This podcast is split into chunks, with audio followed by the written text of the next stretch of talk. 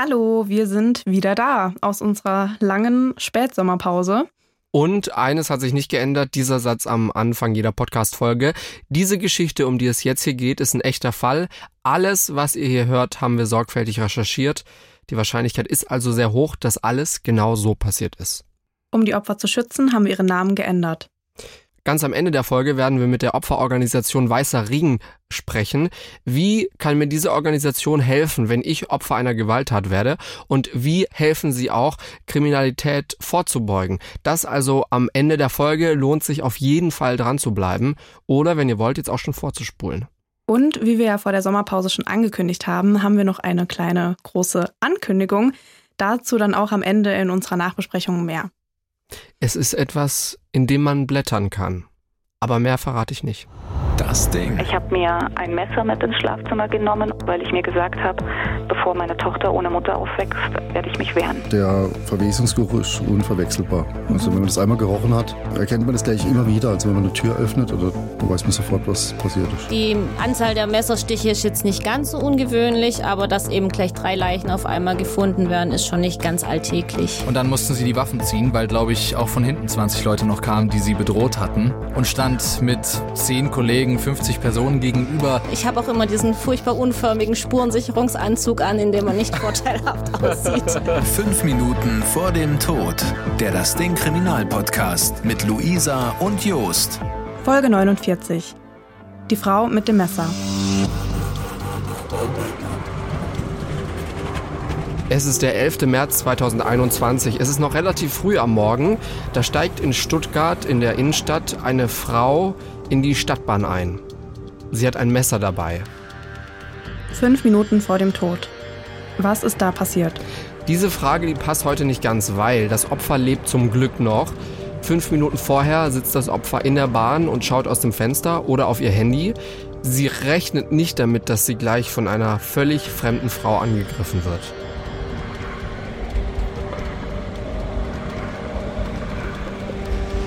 Es ist Donnerstag, ein Tag im März 2021 und wir sind in Stuttgart. An diesem Tag hat Kerstin um 8 Uhr morgens einen Termin bei der Physiotherapie. Kerstin ist 51 Jahre alt, sie ist verheiratet und arbeitet in der Verwaltung einer Rentenversicherung. Nach ihrem Termin geht Kerstin dann auf den Wochenmarkt und kauft Blumen. Von dort geht sie dann in Richtung Schlossplatz, um mit der Bahn nach Hause zu fahren. Sie nimmt die U7 Richtung Mönchfeld, eine moderne, neue und quietschgelbe Stadtbahn mit der Wagennummer 3651. Bilder von genau dieser Bahn werden dann später auch vor Gericht gezeigt werden. Die Bahn ist recht leer. Kerstin setzt sich in einen unbesetzten Vierersitz in Fahrtrichtung. Auch der Vierersitz auf der anderen Seite ist komplett leer. Kerstin schaut auf ihr Handy und aus dem Fenster, um sich die Zeit zu vertreiben. Die Bahn hält an den Haltestellen auf dem Weg Richtung Mönchfeld mehrmals an, so auch an der Haltestelle Pragfriedhof. Dann fährt die Bahn weiter. Mittlerweile ist es ungefähr 9.40 Uhr. Plötzlich trifft Kerstin einen Schlag auf den Kopf. Hinter Kerstin steht eine Frau mit kurzen blonden Haaren. Sie hat ein Messer in der Hand und sie schreit. Sie schreit, dass Kerstin schuld sei, dass ihr Kind weg ist. Sie habe ihr Kind entführt. Kerstin schreit jetzt auch. Sie hält sich ihre Hände schützend vors Gesicht und geht zu Boden. Später wird sie sagen, dass sie nicht realisiert habe, dass ihre Angreiferin ein Messer in der Hand hatte. Ihr erster Gedanke sei gewesen, Zitat, ich hab gedacht, die ist verrückt. Auch als Kerstin am Boden liegt, schlägt und sticht die Frau immer weiter auf sie ein. Mindestens elfmal trifft sie Kerstin mit dem Messer. Kerstin ruft natürlich um Hilfe, versucht sich mit ihrem linken Arm zu schützen.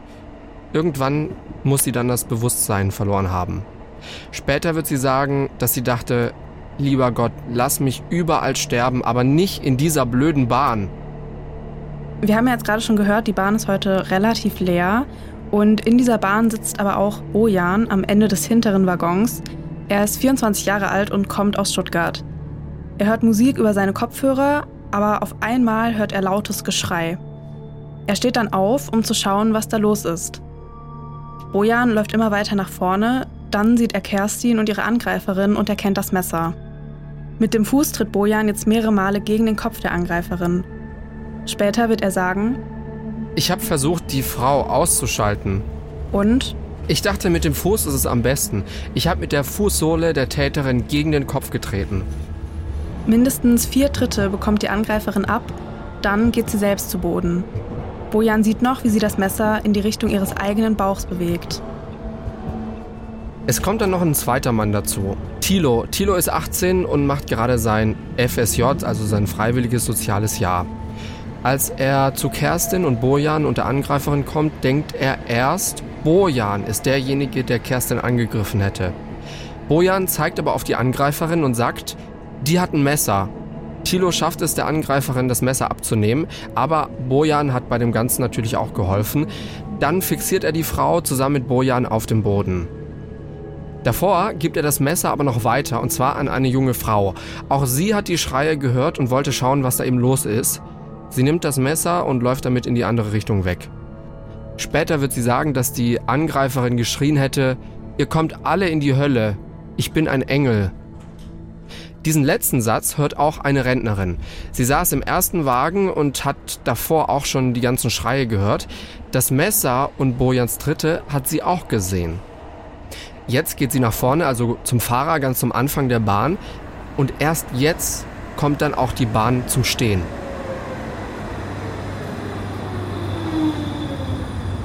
Kerstin kommt während der Tat noch einmal zu sich und sieht, wie die Frau auf sie einsticht. Dann verliert sie wieder das Bewusstsein. Als sie das nächste Mal zu sich kommt, ist sie nicht mehr mit ihrer Angreiferin allein. Bojan fragt sie, ob alles okay sei. Auch die Polizei ist dann ziemlich schnell da. Als die Polizistin und der Polizist die Meldung im Streifenwagen bekommen, sind sie quasi auf derselben Höhe wie die Bahn. Sie fahren dann zur Löwentorbrücke und stellen den Streifenwagen mit Blaulicht auf der Straße ab. Hier warten auch schon einige Passantinnen und Passanten, die um Hilfe rufen und sie zu sich winken. Der Polizist wird später sagen, dass, Zitat, die Arbeit quasi schon getan war, als sie kamen. Die Polizistin und der Polizist fragen nach, ob der Täter noch da sei. In der Bahn sehen die beiden sofort das viele Blut an der Wand und auf dem Boden. Bojan erklärt die Situation sofort. Die Polizistin und der Polizist übernehmen dann die Angreiferin von den Männern, die sie ja bis dahin fixiert hatten. Es kommen immer mehr Polizistinnen und Polizisten dazu und sogar ein Hundeführer ist dabei. Eine Polizistin kümmert sich um Kerstin und legt ihr einen Druckverband an. Wegen des vielen Blutes, das überall ist, kann man die Wunden zu dem Zeitpunkt nur sehr schwer erkennen. Kerstin hat mindestens, mindestens einen halben Liter Blut verloren. Das wird man dann im Krankenhaus später feststellen. Hier erkennt man dann auch die vielen Verletzungen an ihren Armen und ihrem Kopf. Die Angreiferin hat Kerstin unter anderem zweimal an der rechten Backe getroffen und eine Arterie hinter dem Ohr. Sie hat außerdem eine lange Stichverletzung am Oberkopf und einen lebensbedrohlichen Kreislaufschock erlitten. Die junge Frau aus der Bahn, die mit dem Messer weggegangen war, gibt dieses Messer jetzt eingewickelt in ein Taschentuch der Polizistin.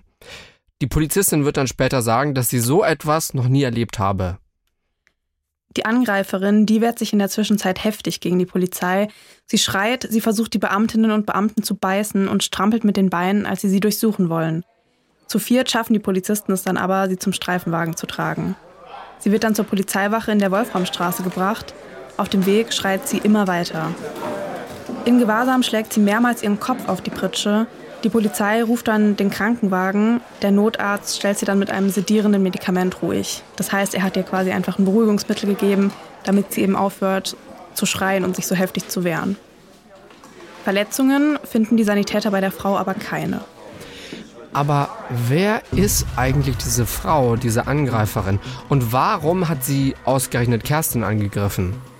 Wir spulen noch mal ein paar Stunden zurück zum Morgen des 11. März, diesem Tag des Angriffs.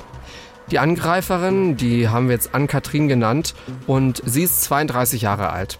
An diesem Morgen telefoniert sie mit ihrer Mutter und verabredet sich mit ihr. Für Ann-Kathrins Mutter muss dieser Anruf ziemlich unerwartet gekommen sein, Davor hatten die beiden nämlich anderthalb Jahre lang keinen Kontakt. Dass Ann-Kathrin ihre Mutter nach so langer Zeit wieder anruft, das ist kein Zufall. Sie denkt nämlich, dass sie eine Eingebung von Gott hatte. Laut Ann-Kathrin habe Gott ihr gesagt, dass sie ihre Mutter umbringen solle. So solle sie sich gegen den Teufel wehren und zu einer Märtyrerin werden. An diesem Morgen nimmt Ann-Kathrin also die U7 und macht sich auf den Weg zu ihrer Mutter. Das Messer hat sie da wahrscheinlich schon dabei. Hier in der Bahn hat sie dann nochmal eine Eingebung. Laut Ann-Kathrin sagt Gott ihr jetzt, dass sie eine andere, fremde Person umbringen solle. An die Tat erinnert sie sich laut eigener Aussage nur noch lückenhaft. Sie könne sich nur noch daran erinnern, zugestochen zu haben. Das nächste, an das sie sich erinnert, ist, wie sie von Bojan und Thilo auf dem Boden fixiert worden ist. Und sie erinnert sich an noch was. Sie hat sich das Messer nämlich tatsächlich zweimal selbst in den Bauch gerammt. Das hatte Bojan ja aus dem Augenwinkel raus gesehen. Auch das sei ein Befehl von Gott gewesen. Durch die dicke Winterjacke, die sie getragen hat, hat das aber nicht geklappt. Denn wir erinnern uns, der Arzt hat ja bei ihr keine Verletzungen gefunden. Als die Polizei kommt, hat Ann-Kathrin wieder eine Eingebung. Sie soll sich möglichst lange wehren, um so ein größeres Opfer für Gott zu erbringen und nicht schwach zu sein. Wir spulen wieder vor, und zwar zu den Stunden nach der Tat, an der wir gerade schon mal waren. Kerstin kommt ins Krankenhaus, hier werden ihre Wunden genäht. Drei Tage später, am Samstag, darf sie dann das Krankenhaus wieder verlassen. Bojan wird direkt nach der Tat vernommen. Danach wird er von der Polizei nach Hause gefahren. An Katrins Wohnung wird durchsucht. Hier findet die Polizei verschiedene Medikamente. Im Juli, also vier Monate nach der Tat, startet dann der Prozess. Ann-Kathrin wird wegen versuchten Mordes angeklagt. Kerstin ist als Nebenklägerin mit dabei im Gerichtssaal, aber sie ist nicht allein. Ihr Mann ist auch mit dabei und sitzt im Publikum. Kerstin sagt, dass sie sich nicht an das Gesicht von Ann-Kathrin erinnern könne. Sie habe sie im Gerichtssaal quasi zum ersten Mal gesehen. Es geht dann auch um Kerstins Verletzungen. Sie ist seit dem Tattag krankgeschrieben und fängt jetzt, knapp vier Monate nach der Tat, wieder langsam an, stundenweise zu arbeiten. Sie habe immer noch Schmerzen in der linken Hand. Das war die Hand, mit der sie versucht hatte, die Stiche abzuwehren. Sie habe auch Schmerzen am Kopf, und zwar an den Stellen, wo die Verletzungen waren. Kerstin sagt, dass sie mittlerweile vier Sitzungen beim Psychologen gehabt habe. Sie habe den Psychologen von der Arbeit gekannt, sonst hätte sie wohl keinen Termin bekommen. Auch der Vorsitzende Richter bemängelt, dass es ein großes Problem sei, einen Termin bei einem Psychologen oder einem Facharzt zu bekommen. Kerstin bekommt auch Hilfe vom Weißen Ring. Das ist eine Opferhilfsorganisation. Und wie am Anfang schon angekündigt, folgt ja nach dieser Folge ein Interview mit einer Mitarbeiterin vom Weißen Ring. Kerstin sagt, dass sie nachts Angst vor Einbrechern habe. Sie würde zwar wieder alleine Bahn fahren, das Vertrauen sei aber weg. Zitat: Ich bin jetzt schon Opfer. Ich will nicht Opfer sein. Ich will da einfach für mich den Weg finden. Auch in Läden oder an der Ampel würde sie sich unsicher fühlen. Wenn Leute nah an ihr vorbeiliefen oder wenn irgendwas von hinten komme, würde sie zusammenzucken. Vor Gericht geht es dann natürlich auch um Ann-Katrins Vergangenheit, denn Ann-Kathrin ist psychisch krank. Sie hat eine paranoide Schizophrenie, eine sogenannte Ich-Störung und hört Stimmen. Vor Gericht wirkt sie insgesamt sehr mitgenommen. Sie sagt, sie habe die Welt, Zitat, von Behinderten befreien wollen. Das ist natürlich ein Zitat, das absolut krass feindlich gegenüber allen Menschen mit einer Behinderung ist. Absolut widerlich. Wir erwähnen das hier aber einfach nur deshalb, weil wir euch zeigen wollen, wie diese Person im Gerichtssaal auch sich gegeben hat, was sie da gesagt hat, wie sie sich verhalten hat. Ann-Kathrin war für mehrere Jahre in psychiatrischer Behandlung und sie ist seit der Tat vorläufig im Zentrum für Psychiatrie Südwürttemberg untergebracht. Im Oktober 2020, also fünf Monate vor der Tat, hat sie versucht, sich umzubringen. Sie sagt, dass sie da auch damals einer Eingebung gefolgt sei. Der Richter deutet dann im Gerichtsprozess eine schwierige Kindheit an. Genaueres haben wir jetzt da nicht mitbekommen. Sonst habe Ann-Kathrin aber einen Zitat geordneten Lebenslauf mit zwei abgeschlossenen Ausbildungen. Sie habe in ihrem Leben aber keine haltgebende Tagesstruktur oder soziale Kontakte gehabt. Sie sei vor der Tat massiv eigengefährdet gewesen, dass sie aber auch eine Gefahr für andere sein könnte, hätten die Ärzte davor nicht so absehen können. Ganz unbekannt ist Ann-Kathrin der Polizei übrigens nicht. Im April 2020 soll sie sich bei einer Ruhestörung aggressiv gegenüber der Polizei verhalten haben. Kerstin sagt, dass es ihr helfen würde zu wissen, dass Ann-Kathrin psychisch krank sei. Laut dem Vorsitzenden Richter war Kerstin, Zitat, ein absolutes Zufallsopfer. Sie sei in keiner Weise für das Geschehen verantwortlich. Vor Gericht sagen dann auch mehrere Zeugen aus, unter anderem eben Bojan und Thilo. Kerstin ist überzeugt, dass die beiden Männer ihr das Leben gerettet haben. Zitat, sie hätte weitergemacht, bis ich tot gewesen wäre. Bojan wird vom Richter dann für sein Eingreifen gelobt, er habe mutig gehandelt und so Schlimmeres verhindert. Zitat, Die Folgen, die sie verhindert haben, sehen wir hier, dass das Opfer hier sitzt. Also er meint damit einfach, er hat damit eben verhindert, dass Kerstin gestorben ist und er hat es so ermöglicht, dass sie jetzt eben lebt und eben hier sitzt. Auch Kerstin und ihre Anwältin bedanken sich bei Bojan. Zitat von Kerstin: Wäre ihr Einsatz nicht gewesen, hätte ich nicht überlebt.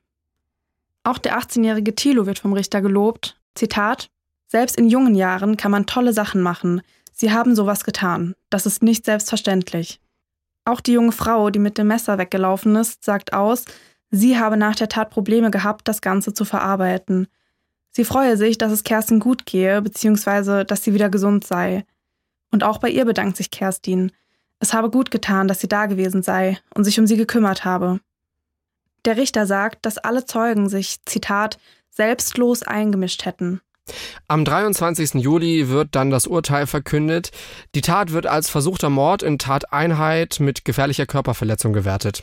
Ann-Kathrin soll in einem psychiatrischen Krankenhaus untergebracht werden. Sie habe sich in einem Zustand aufgehobener Einsichtsfähigkeit befunden und im Wahn gehandelt. Da Ann-Kathrin eben nicht schuldfähig ist, ordnet das Gericht die Unterbringung von Ann-Kathrin in einem psychiatrischen Krankenhaus an. Die Unterbringung selbst, das ist grob gesagt jetzt erstmal keine Strafe, sondern eine, Zitat, freiheitsentziehende Maßnahme. Geregelt ist das in Paragraph 63 des Strafgesetzbuches. Der Paragraph regelt die Unterbringung in einem psychiatrischen Krankenhaus, wenn die Täterin oder eben der Täter schuldunfähig beziehungsweise halt nur vermindert schuldfähig sind. Bei der Urteilsverkündung sagt Ann-Kathrin etwas Unverständliches im Gerichtssaal aber der Richter lässt sie gar nicht zu Wort kommen. Er sagt, Zitat, jetzt bin ich dran. Die Tat sei heimtückisch gewesen, da Kerstin zum Tatzeitpunkt arg und wehrlos gewesen sei. Sie habe nicht mit einem Angriff gerechnet und konnte auch nicht fliehen. Dadurch, dass Ann-Kathrin sie von hinten angegriffen habe, sei Kerstins Abwehrbereitschaft natürlich ergibt ja auch Sinn, stark eingeschränkt gewesen. Kerstin sei auch in konkreter Lebensgefahr gewesen und durch ihre Erkrankung könne Ann-Kathrin dieses Unrecht, ihre eigene Tat, aber nicht selbst erkennen. Das Gericht ist davon überzeugt, dass Ann-Kathrin eine Gefahr für sich selbst und für andere Menschen ist. Der Richter sagt, Zitat, in ihrer Unterbringung soll ihnen geholfen werden. Er betont, dass sie sich, also Ann-Kathrin, sich auf diese Behandlung einlassen solle. Und er sagt auch nochmal, dass man ihr nichts Böses wolle wenn sie dann da mitarbeite, habe sie irgendwann vielleicht eine Perspektive, wieder irgendwann normal am gesellschaftlichen Leben teilnehmen zu können. Oh, was ein krasser Fall, was ein äh, besonders bemerkenswerter Fall, auch deswegen, weil, Luisa, wir beide im Gerichtssaal mit dabei waren. Ja, man kann es nicht anders beschreiben als bedrückend, wenn man da so mhm. sitzt, das Opfer sieht, die Täterin sieht. Wir haben auch noch die ein oder andere kleine Nebensächlichkeit, die da in diesem Gerichtssaal auch noch passiert ist, die wir jetzt hier nicht in diese Fallbeschreibung mit reingepackt haben, aber äh, so, so eine kleine Punkte, die uns da aufgefallen sind an diesem Prozess, äh, was vielleicht auch äh, der eine Zeuge, mit dem ich geredet habe, zu mir gesagt hat, das alles gleich, davor noch eine andere wichtige Sache, ne? Genau, denn jetzt haben wir erstmal ein Interview mit Celine Sturm. Sie arbeitet bei der Kriminalprävention beim Weißen Ring weil Weißer Ring, von dem hat ja in diesem Fall auch Kerstin, das Opfer, äh, Hilfe bekommen. Hallo Celine. Ja, hallo. Opferhilfe, das ist ja jetzt erstmal ein sehr weitläufiger Begriff, aber wann kann ich mich denn an euch, an den Weißen Ring wenden? Also an uns als Weißer Ring kann man sich wenden, wenn man Opfer von Verbrechen wird. Es kann aber auch ein Angehöriger sein oder ein Verwandter, aber auch wenn man Zeuge vom Verbrechen wird oder als Nothelfer Zivilcourage geleistet hat.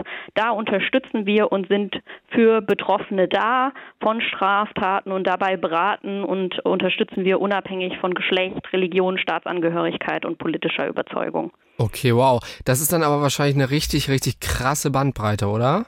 Ja, also das kann sehr unterschiedlich sein. Wir helfen auf unterschiedlichste Art und Weise. Unsere ehrenamtlichen Mitarbeiterinnen und Mitarbeiter sind professionell extra dafür ausgebildet und bundesweit in knapp 400 Außenstellen tätig und leisten dort menschlichen Beistand. Die hören zum Beispiel zu und versuchen gemeinsam mit den Betroffenen einen Ausweg aus dieser schwierigen Situation zu finden. Sie begleiten aber auch bei Gängen zu Behörden oder zu Gericht und darüber hinaus verstehen sie sich als Lotsen im Hilfesystem und vermitteln auch bei Bedarf an andere andere Organisationen, die da vielleicht nochmal konkret weiterhelfen können, aber stehen auch bereit, wenn man materielle Hilfen braucht im Einzelfall, die natürlich vorher geprüft werden von unseren Mitarbeiterinnen und Mitarbeitern, um eben Tatfolgen zu überbrücken.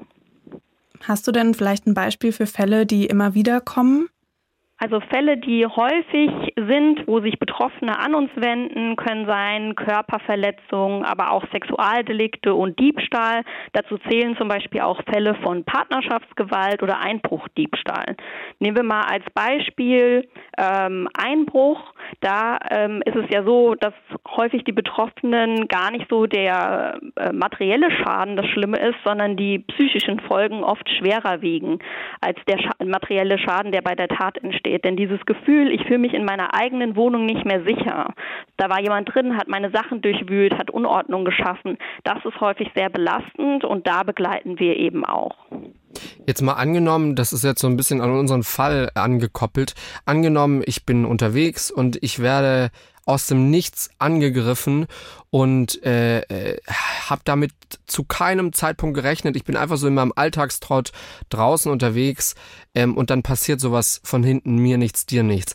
Das ist ja, also dann habe ich erstmal vielleicht körperliche Schäden, wie in diesem Fall, wurde angegriffen mit einem Messer und auf der anderen Seite ist es aber auch so, dass ich natürlich psychisch wahrscheinlich egal äh, wie resilient ich jetzt bin, enorm angeschlagen bin, dass ich mir denke, ey, ich bin da draußen unterwegs ähm, am helllichten Tage und ich erwarte nichts Böses und dann passiert mir sowas, dass mich ein unbekannter Mensch einfach angreift. Äh, wenn ich dann sozusagen auf euch zukommen würde, ich jetzt als Joost, ähm, wie würde das dann ablaufen?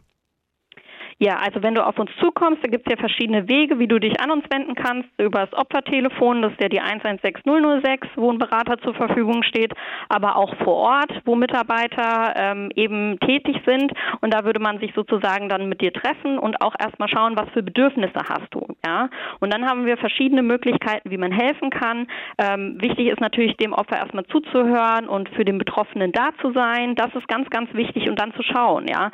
Wurde schon Anzeige erstattet? Möchte man das vielleicht gemeinsam machen. Ähm, vielleicht braucht man auch eine Begleitung vor Gericht, ja. Und dann kann man nämlich auch schauen, wenn man gerade so sehr psychisch auch angegriffen ist, ob man da nochmal unterstützt, indem man ähm, eine Hilfestellung gibt und da eben auch weiter verweist. Okay, also da wird ganz individuell auf meine Bedürfnisse sozusagen geschaut. Was ist jetzt in diesem einen konkreten Fall? Genau, das ist total wichtig, denn ähm, es gibt nicht das Opfer und es gibt einen Zettel, wo man die Liste abhaken kann mit den verschiedenen Punkten, sondern es muss immer individuell geschaut werden. Jeder geht anders mit einer Straftat um, jeder verarbeitet das anders und da braucht man auch unterschiedliche Hilfe. Und deswegen ist auch wichtig ähm, und äh, deswegen sind unsere Ehrenamtlichen auch professionell ausgebildet, um eben diese Bedürfnisse auch zu erkennen und die verschiedenen Möglichkeiten aufzuzeigen, damit ich auch als Betroffener selber entscheiden kann, was ist für mich der richtige Weg und was brauche ich jetzt jetzt. Und da auch noch direkt dazu, du hast gerade gesagt, also äh, wenn ich jetzt zum Beispiel vor Gericht müsste, als Zeuge oder vielleicht auch ja auch als Nebenkläger, ähm, was, was ist das dann für eine Hilfe? Ist da einfach jemand, der sich sozusagen auskennt mit diesem Gang vors Gericht? Ich war vielleicht noch niemals in einem Gerichtsprozess und der dann einfach sozusagen für mich da ist, dass ich da nicht alleine hin muss? Oder wie, wie muss ich mir das vorstellen? Du warst ja als Jost vielleicht noch nie vor Gericht, ja. ja. und da auch zu wissen, okay, wie läuft das ab? Wer sitzt wo? Was passiert wann? Ja, das ist ja auch wichtig, damit ich mich als Betroffener auch auf diese Situation einstellen kann. Und da ist es ja auch gut, wenn man jemanden neben sich hat, der einem das auch ähm, vorher erklärt und aufzeigt und einem da auch einfach ein bisschen Sicherheit gibt. Du hast jetzt gerade schon ganz viel von Ehrenamtlichen ähm, gesprochen. Ich stelle mir das jetzt schwierig vor, wenn ich da als Ehrenamtlicher jetzt hinkomme und quasi so gar keine Ahnung habe. Wie kann ich mir denn dann diese professionelle Ausbildung vorstellen, dass ich dann wirklich gewappnet bin für diese ganzen verschiedenen Fälle, mit denen ich da eventuell konfrontiert bin? Ja, also deswegen haben wir ein Ausbildungsprogramm, was durchlaufen wird. Das hat auch verschiedene ähm, Stufen, wo eben auch geschaut wird, ist derjenige überhaupt ja bereit, so eine Hilfe leisten zu können, ja, ehrenamtlich da tätig zu sein. Das kann auch nicht jeder.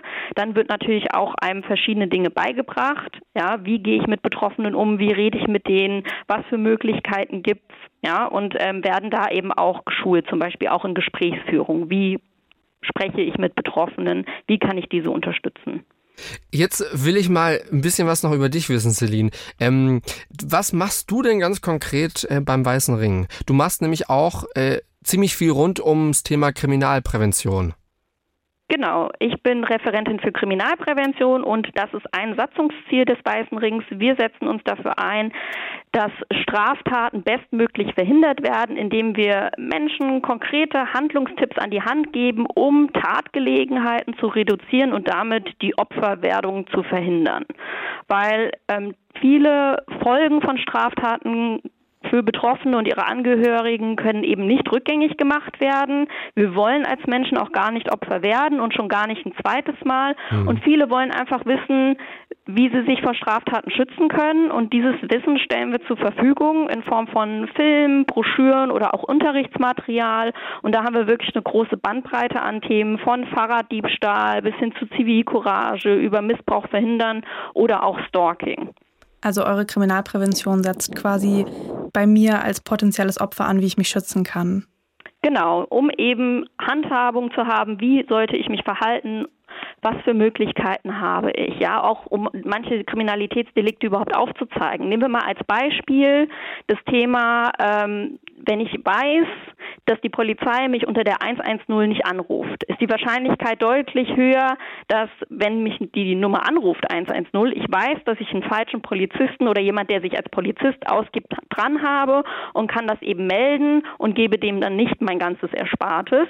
Und als Weißer Ring kriegen wir diese Betrugsmaschen zum Beispiel auch sehr frühzeitig mitgeteilt. Das hatten wir jetzt in der Corona-Pandemie, wo wir früh davon erfahren haben und dann eben vor falschen Impfangeboten oder falschen Online-Shops warnen konnten besonders bei diesen Betrugsmaschen, die leben von Wissenslücken und daher ist Wissen der beste Schutz und dieses Wissen versuchen wir zu vermitteln. Jetzt ist das ja, also wahrscheinlich das, was du da machst, sehr, sehr breit gefächert. Ähm, und das ist ja auch einfach so dein Job, dich mit diesem ganzen Themen rund um Kriminalprävention auseinanderzusetzen und Kriminalität. Aber was, was ist denn so eine Sache, ähm, die dir vielleicht bei deiner Arbeit beim Weißen Ring begegnet, wo du manchmal dann schon denkst, so vielleicht kurz schlucken musst oder vielleicht sagen musst, okay, das ist jetzt schon ein hartes Thema, ähm, das hakt auch nicht, auch ich nicht so ganz einfach ab. Ja, also das Thema Missbrauch ist natürlich immer schon ein schweres Thema, weil das natürlich im Nahbereich häufig stattfindet. Die meisten Fälle finden innerhalb der Familie statt. Da kann man von außen nicht so reingucken. Da ist natürlich auch die Prävention. Es gibt zwar Möglichkeiten, aber eben auch begrenzt. Und das ist natürlich immer ein Thema, was einem mitnimmt. Aber umso wichtiger eben, dass wir darüber sprechen und da Hilfsmöglichkeiten oder auch Handlungsmöglichkeiten aufzeigen. Auch das Thema Zivilcourage finde ich super wichtig es wird auch häufig unterschätzt, dass man wirklich couragiert eingreift und da eben Haltung zeigt, weil nur so können wir auch die Werte, die wir leben, vertreten und da eben auch was für die Betroffenen tun, in denen wir eingreifen und ihnen unsere Unterstützung ähm, aufzeigen. Und das kann jeder von uns. Jeder von uns kann da eingreifen und da sehe ich mich natürlich auch immer in der Pflicht. Zivilcourage ist noch ein gutes Stichwort, weil bei dem Fall, um den es in dieser Podcast-Folge geht, äh, haben zwei sehr junge Männer eingegriffen und sich sozusagen selbst auch ein Stück weit in Lebensgefahr gebracht, um einer anderen Frau zu Hilfe zu kommen. Äh, und einfach auch ganz einfach gesagt, äh, ihr Leben zu retten. Ähm, das waren jetzt Sachen, die sich vielleicht nicht jeder Mensch traut, aber was, was ist denn vielleicht noch so eine Message, die du uns mal mitgeben kannst? Also nicht jeder muss sich ja selbst in Lebensgefahr bringen. Ist wahrscheinlich auch ganz ratsam, das nicht zu machen, aber äh, Zivilcourage, die fängt ja auch schon im Kleinen an, ne? Ja, also Zivilcourage, da ist immer das Wichtigste zuerst, dass man sich selbst nicht in Gefahr bringt, ja, und halt schaut, was traue ich mir zu, was für eine Möglichkeit habe ich in der Situation. Da ist natürlich als erstes dann wichtig, dass man die Situation genau beobachtet und dann gegebenenfalls aus der Distanz handelt. Das kann zum Beispiel schon sein, aus der Distanz die Polizei unter der 110 anrufen.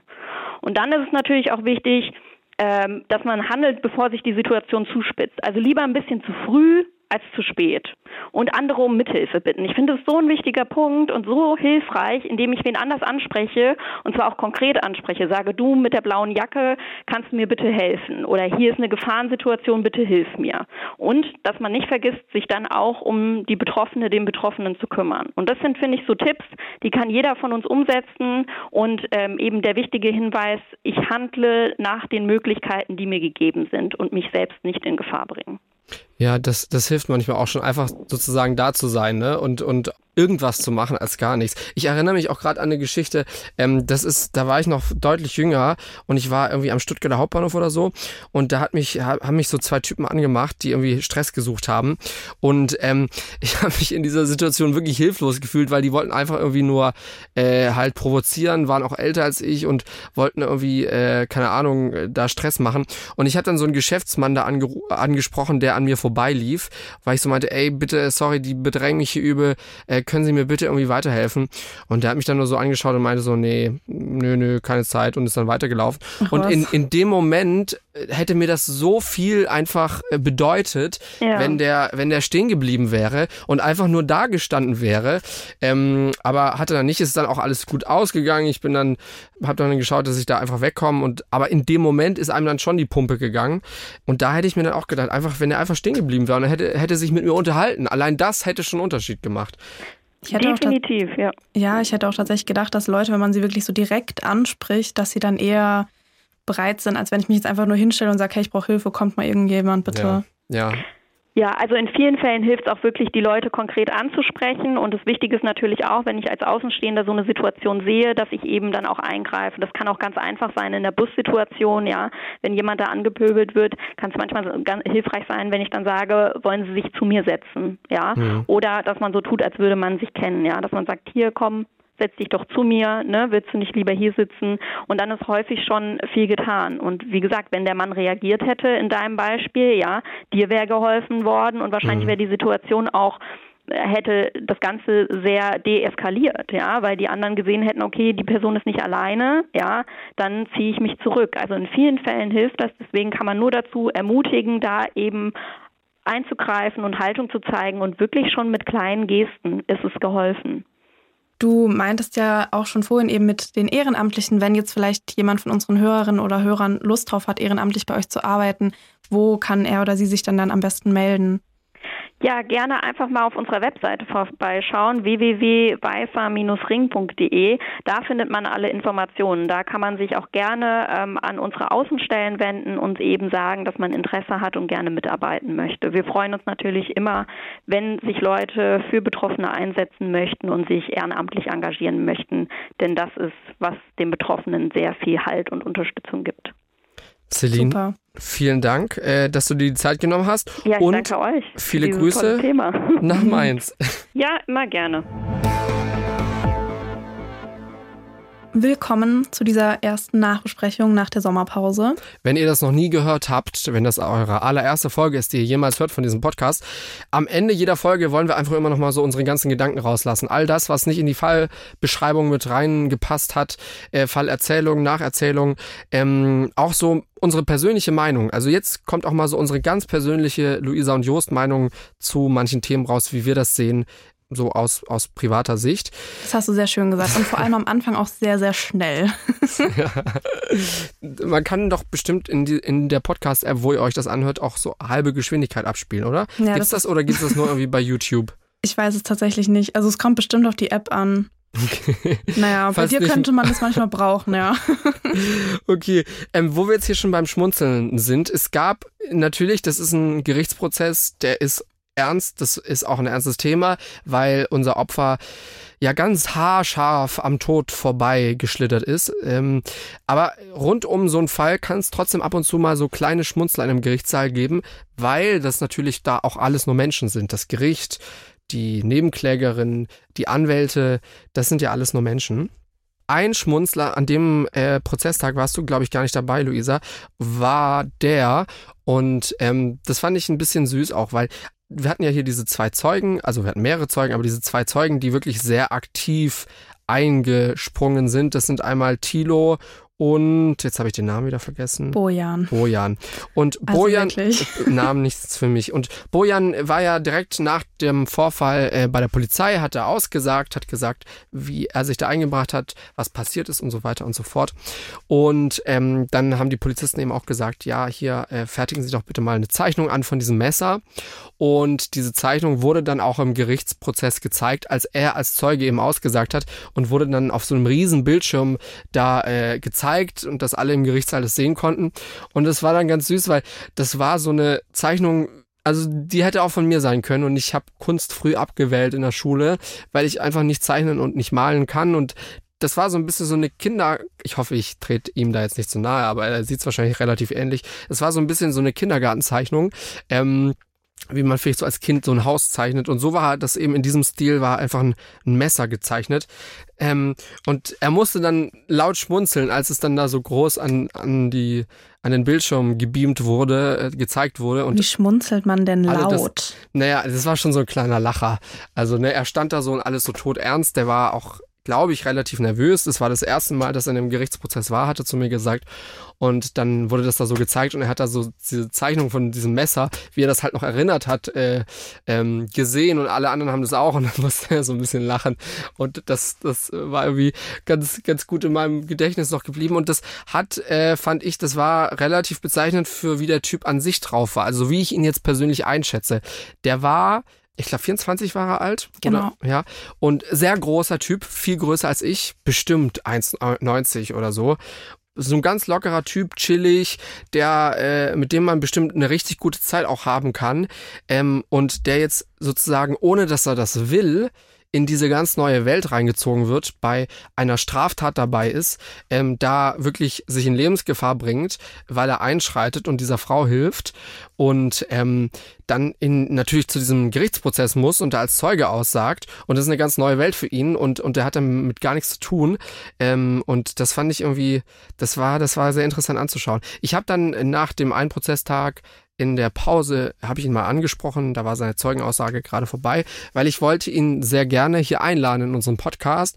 Und erst war er so noch unentschlossen, weil er auch dann meinte, ähm, dass das natürlich alles sehr viel gerade für ihn ist, ne? Und er, er wird irgendwie überall von allen möglichen Leuten drauf angesprochen und das ist irgendwie Dauerthema in seinem Leben. Und ich glaube, er war auch relativ aufgeregt. Er war auch das erste Mal bei so einem Gerichtsprozess, wie gesagt, dabei. Er hat mich dann auch gebeten, ähm, ich soll ihm bitte schreiben, wie das Ganze ausgegangen ist, wie das auch an dem Prozesstag noch weiterging, was dann noch weiter verhandelt wurde, weil er eben dann wieder irgendwie zur Arbeit musste oder so. Und ähm, wir waren ja dann auch bei der Urteilsverkündung dabei, du und ich. Und ähm, dann habe ich ihm natürlich auch geschrieben und geschrieben, was da noch so äh, abging und was eben am Ende, Ende rauskam. Und dann hat er sich aber leider dagegen entschieden, ähm, hier zu uns in den Podcast zu kommen, was natürlich auch sein absolut also ein absolutes Recht ist, da Nein zu sagen. Aber ich hätte mich halt, ich, ich hätte mich halt sehr gefreut, hier mal mit dir und mit ihm zu reden, weil das eine Weltklasse-Aktion war von dem da. Ich hatte nicht so viel Spaß im Gericht wie du offensichtlich. Wieso? Ich war nur bei der Urteilsverkündung dabei und ich muss schon sagen, also wie ich vorhin gesagt habe, ich fand das alles sehr bedrückend. Da sitzt dann eben rechts das Opfer mit eben ihrer Anwältin, in der Mitte eben der Vorsitzende Richter, noch so ein paar andere, ja, so die Leute, die eben zum Gericht gehören. Und links kam dann eben nach einer Weile die Täterin mit ihrem Anwalt. Und ja, das fand ich schon irgendwie, das so zu sehen. Und die Täterin, also kein Schmunzelvorfall von mir, aber. Das war auch so ein bisschen unheimlich, ne? Als der Richter dann hier das Urteil so vorgelesen hat, laut, damit das eben alle im Saal hören, und sie dann so ein paar Mal reingerufen hat. Ich hatte so den Eindruck, sie begreift gerade nicht so richtig, was das, was da abgeht, oder? oder? Ja, das hast du ihr schon angemerkt. Ich meine, sie ist natürlich psychisch krank. Und ich persönlich fand es halt auch einfach echt ein bisschen, ja, jetzt nicht unbedingt beängstigend. Ich meine, da kann ja eigentlich nichts passieren. Betonung liegt auf eigentlich. Aber wenn man da so ein paar Meter nur wegsitzt von einer Person, die eben zu sowas fähig ist. Also du warst ja teilweise auch schon bei Mordprozessen und ich, also ich fand das, ich finde das schon irgendwie unangenehm. Ja, ja, ich, ich weiß, was du meinst, aber ähm, dadurch, dass man ja jetzt weiß, jetzt ist es alles, alles gut und die kommt jetzt richtigerweise erstmal eine Weile nicht raus und man wird ihr versuchen zu helfen, ähm, da kann ja eigentlich nicht groß was passieren. Aber da waren dieses Mal, korrigier mich, aber da waren keine Wächter, keine Justizbeamte dabei. Ja, genau. Deswegen habe ich mich auch so ein bisschen unwohl gefühlt, muss ich sagen. Aber ich sie hatte so eine froh, Betreuerin dabei. Also sie hatte eine Betreuerin dabei, die sie dann auch in Handschellen reingeführt hat, ja dann die Handschellen abgenommen hat. Also sie saß dann nicht ganz allein mit dem Anwalt. Ich weiß nicht, auch nicht, ob der Anwalt irgendwas in, der, in einem Fall der Fälle hätte ausrichten können. Ich ja, glaube gut, nicht. Ich meine, das hatten wir ja schon in einem vorherigen Fall wo es eben zu so einer schlimmen, sehr schlimmen Tat in einem Gerichtssaal kam, und da haben wir schon ausführlich drüber geredet, dass es eben nicht Standard ist, dass eben Justizvollzugsbeamte oder Beamtinnen da im Gerichtssaal dabei sind, auch wenn ich mich sicherer gefühlt hätte. Aber naja. Dann noch eine Sache, wo wir schon beim Thema Schmunzeln jetzt gerade waren. Ähm, Thema Urlaub. Und zwar die Zeugen, die da geladen waren und Zeuginnen, die sind eigentlich meines Wissens auch alle erschienen in dem Prozess, nur eine nicht an einem Tag, an dem ich da war. Und dann hat man sich gedacht, okay, die ist jetzt noch nicht da. Jetzt warten wir mal, vielleicht kommt die zu spät. Und sie kam und kam nicht. Dann hat das Gericht sie irgendwann anrufen lassen. Stellt sich raus, dass sie gerade im Urlaub in Rumänien ist und ich dachte mir auch so, okay, krass, du wirst eingeladen zu einem Gerichtsprozess und du ziehst es vor, in Urlaub zu fahren. Das ist schon witzig. Prioritäten muss man setzen im Leben. Du warst auch gerade im Urlaub, ne? Du bist ja. gerade erst zurückgekommen. Genau. Ich muss aber, ja, ich war jetzt auch eben im Urlaub. Ich muss aber sagen, ich bin jetzt auch froh, dass die Urlaubssaison vorbei ist, weil, also auf Arbeit, dann, es ist im Prinzip genauso wie eben da mit diesem Gerichtsvorfall. Du willst was von einer Person, sie ist im Urlaub. Eine Woche Mhm. später willst du was von einer anderen Person, sie ist im Urlaub. wir hatten es auch mit Interviewpartnern, die wir vor der Sommerpause angefragt hatten, waren auch ein paar im Urlaub. Stimmt. Es ist so schwierig. Im Sommer ist gefühlt irgendwie, man könnte auch eigentlich nicht arbeiten, weil alle sind nicht da. alle sind im Urlaub. Jetzt erreicht man die Leute wenigstens wieder. Kann ich auch eine kurze Sache erzählen und ich, ich möchte sagen, ich habe mich fast dran gehalten. Luise hat vor ihrem Urlaub gesagt, ey, während des Urlaubs nerv mich nicht mit Arbeitskram. und ich habe es fast durchgehalten. Ja, fast. Man muss aber sagen, also man muss sowas Jost halt auch sagen, weil er hat dann Ideen wirklich so zu unmöglichen Zeiten und schreibt die dann halt auch direkt, wo ich mir so denke, oder nee, nee, nee, er schreibt sie ja nicht. Meistens kommen dann minutenlange Sprachnachrichten. Und also Entschuldigung, es tut mir wirklich leid. Ich liebe meinen Job, aber wenn ich jetzt gerade am Strand liege, dann will ich halt nicht fünf Minuten dir zuhören, wie du mir da irgendwas erzählst. Aber ja, das hat doch ganz gut geklappt. Wir hatten beide, Weitestgehend. ja, wir hatten beide ein paar, ja, Schöne, schöne, schöne Urlaubstage. Urlaubstage, genau. Back to Business. Jetzt ist Oktober und ich liebe ja den Oktober. Ist ja mein. Oh, Gott. Lieblingsmonat. Jetzt geht das wieder los. Ja. Warum ist der Oktober toll? Der Oktober ist toll, weil das Wetter einfach meistens geil ist. Deswegen sagt man ja auch so goldener Oktober. Und weil es einfach so diese Herbst, also das ist eigentlich so dieses Maximum an Herbst, was du haben kannst. Überall sind Kürbisse, Pumpkin Spice Everything. Ja. Ja, also es tut mir leid. Ich liebe halt Kürbisse und Herbst und ich werde auch aufs Kürbisfest hier in Ludwigsburg gehen. Lu- Ludwigsburg gibt's ein Kürbisfest, ja, das ist ganz groß und bestimmt auch ganz teuer, wenn man dann Eintritt bezahlen will. Oh, das ist eine gute Frage, das weiß ich nicht. Letztes Mal, wo ich da hingegangen bin, war ich noch Studentin, da war es dann nicht so teuer. Jetzt könnte es teuer werden. Hey, wenn uns irgendwie jemand in Mecklenburg oder Niedersachsen oder Schleswig-Holstein hört, denkt sich so, erstens, was ist Ludwigsburg? Zweitens, was interessiert mich? Irgendeine, irgendeine Kürbisausstellung. Absolute Nische, ja. Naja, also ich meine, Kürbisausstellungen gibt es jetzt vielleicht nicht überall, aber es gibt ja überall solche Bauernhöfe mit Kürbissen, wo man so Influencer-Fotos machen kann. Da könnt ihr ja hingehen. Sagt die Person, die ungefähr nie was auf Instagram postet in Also ich habe zwei Postings von meinem Urlaub jetzt gemacht, ja. Zwei Stück. Wow. Okay, das war jetzt vieles schön. Also dein Urlaub war schön, ne? Können wir ja, abhaken, den ganz Punkt. toll. Ich habe Schildkröten gesehen beim Schnorcheln. Du hast Schildkröten gesehen? Ja, ja, das muss ich sagen. Ich habe ja vor der Sommerpause, ich glaube, ich habe da nur über meinen Roadtrip geredet nach ähm, Slowenien und Kroatien. Aber wir waren ja danach noch eine Woche in Griechenland. Das habe ich auch nicht so richtig mitbekommen. Plötzlich warst du in Griechenland. Ich so, wa- was, also wo ist sie denn jetzt? Ja, da waren wir dann auf Zakynthos. Kennt nicht jeder, ist aber eine wahnsinnig schöne Insel. Und neben Zakynthos ist Turtle Island. Ah, und da hast und da du sie nisten gesehen. Schildkröten und die schwimmen dann halt manchmal hier so rüber. Und da haben wir sie dann beim Schnorcheln gesehen. Das war eine sehr schöne Erfahrung. Ich liebe Schildkröten. Sind fast meine Lieblingstiere. Aber Elefanten sind auch toll. Oh Mann, okay. Ja, Eine Sache noch zum Schmunzeln, die mich auch zum Schmunzeln gebracht hat. Und nicht nur mich, sondern ich glaube auch den Richter. Und zwar den, den Kontext, den Zusammenhang kann ich dir jetzt nicht mehr liefern, aber auf jeden Fall im Laufe des Prozesses hat der Richter einmal die Angeklagte gefragt, die Dame, die Frau, ähm, da ging es irgendwie darum, stand sie, kniete sie oder wie, groß war sie, als sie angegriffen hat. Und dann hat der Richter zu ihr gesagt, er hat sich direkt an sie gewandt und hat gesagt, ja, wie groß waren sie denn da? Und dann hat er eben so gemerkt, äh, warte mal, also das stimmt ja gar nicht. Sie ist ja immer noch so groß und meinte dann, hat sich dann noch schnell korrigiert und meinte, so sind sie denn. Und das war auch so ein kleiner, kleiner Schmunzler da im Gerichtssaal. Die war aber gar nicht mal so groß. Also ich denke mal, Durchschnitt, äh, durchschnittliche äh, Frauengröße, das war also nichts irgendwie besonders herausragendes, was ich mir jetzt gemerkt habe. Nur, wie gesagt, dieser eine Zeuge, nee, beide Zeugen, die eingeschritten sind, Tilo und Bojan. Bojan, beide sehr große Männer. Junge, sehr große Männer. Das war vielleicht auch von Vorteil, als sie da sich so zivilcouragemäßig als sie da so eingeschritten sind. Ich habe immer noch meinen größten Respekt. Was mir so ein bisschen jetzt noch untergegangen ist, das will ich jetzt hier nochmal betonen, ist die Bahn, die ja noch die ganze Zeit. Also dieser Vorfall ist passiert und passiert und passiert und dann hat Bojan da eingegriffen und so weiter und so fort. Aber die Bahn, die fuhr ja die ganze Zeit über noch. Das ja? fand ich auch. Du kamst da überhaupt nicht Ja. raus. Und jetzt stell mal vor, du schaffst es, dich da los zu irgendwie loszureißen und kannst da wegrennen, aber die kann ja dir einfach hinterher, theoretisch jetzt mal angenommen. Es ist jetzt sehr theoretisch, aber also du kannst ja nicht dich komplett von dieser Situation einfach fliehen. Deswegen ja auch diese eingeschränkte diese eingeschränkte Verteidigungssituation. Ja, du kannst nicht fliehen. Das finde ich auf jeden Fall schon mal super beängstigend, diese Vorstellung. Und dass der Fahrer das halt auch einfach nicht mitbekommen hat. Also die Frau, diese Rentnerin, die das mitbekommen hat, die ist ja dann eben vorgelaufen, hat ihm Bescheid gegeben und dann ist die Bahn zum Stehen gekommen.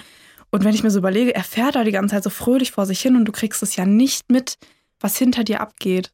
Die Rentnerin, die fand ich auch wirklich herausragend. Das war so eine äh, Frau, die äh, sehr rauchige Stimme hatte. Also sie klang so, als hätte sie ihr ganzes Leben Kette geraucht und war aber sehr aufgeregt und hat dann auch gesagt, oh, ich bin hier so aufgeregt und ich weiß gar nicht. Und sie war so ein bisschen überfordert mit allem, was abging, als sie da in diesen Zeugenstand äh, geladen wurde. Und super sympathisch und meinte dann, ne, wie sie das alles erlebt hat und dass sie dann da zum Fahrer sei und gesagt hat, was da passiert. Und, und da zeigt man auch wieder, auch wenn du in, in der Situation selbst f- vielleicht überfordert bist oder sie zum Beispiel hat ja auch nur die Hälfte mitbekommen. Sie hat nur gesehen, dass da gekämpft wird und sie hat ein Messer gesehen und einen Mann, aber ich glaube, mehr hatte sie gar nicht gesehen. Und dann ist sie trotzdem, hat, hat was gemacht und ist zum Fahrer, was ja dann dazu geführt hat, dass zumindest der Fahrer schon mal Bescheid wusste, dass dementsprechend dann auch die Bahn angehalten werden konnte, beziehungsweise sie sind dann ja in die nächste Station eingefahren. Da haben also viele, viele Leute in dieser Bahn wirklich herausragendes geleistet. Auch Ja. diese junge Frau, die mit dem Messer weggelaufen Also ist. wirklich, die ganzen Beteiligten, die haben alle wirklich super Zivilcourage bewiesen, jeder auf seine eigene Art und Weise. Alles, was sie gemacht haben, war halt einfach hilfreich. Natürlich in erster Linie Bojan und Thilo, die da wirklich so mega mutig waren und eingeschritten sind. Und das traut sich halt auch einfach nicht jeder. Wenn du siehst, die Person hat da ein Messer oder da einfach dann dazwischen zu gehen. Ja. Aber es ist halt genauso... Ohne dass du irgendwie selbst was hast, um dich zu verteidigen. Also einfach Genau, diese Tritte. ja. Er hat sie ja nur getreten. Aber genauso wichtig kann es eben auch sein, einfach andere noch um Hilfe zu bitten, andere darauf aufmerksam zu machen, die Polizei zu rufen, etc. etc. Eben das Ganze, was Celine gerade schon viel schöner formuliert und gesagt hat.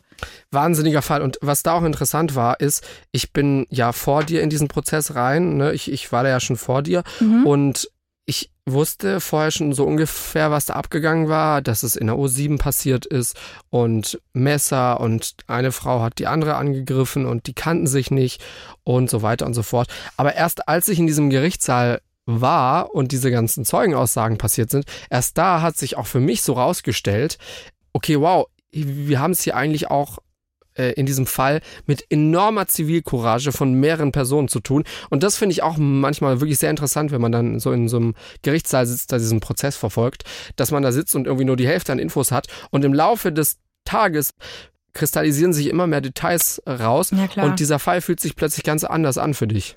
Bei so einem Prozess, da werden ja wirklich alle kleinen Infos nochmal komplett aufgerollt und da geht es ja wirklich um jedes Detail. Also das kann ich mir schon vorstellen, ja. So.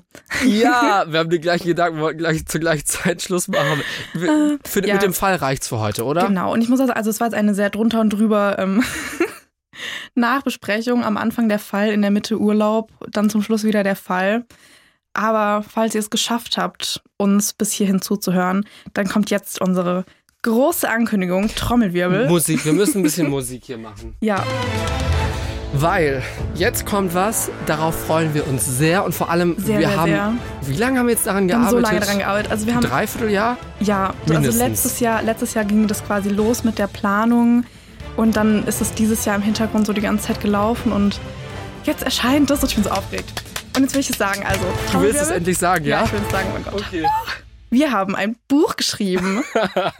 ja, das stimmt. Und das hat äh, uns einige Abende und auch Nächte manchmal und äh, Mittage und Morgene gekostet. Und wir haben da viel Zeit rein investiert. Und wir haben da mit ganz tollen Menschen vom Verlag zusammengearbeitet. Und jetzt am Ende ist was rausgekommen. Ja, ein Buch, ein True Crime Buch mit drei True Crime Geschichten. Also wir haben quasi drei echte True Crime-Fälle genommen, wie wir es im Podcast auch machen würden, und haben die aber in einer Geschichtsform, einer schriftlichen Geschichtsform eben verpackt.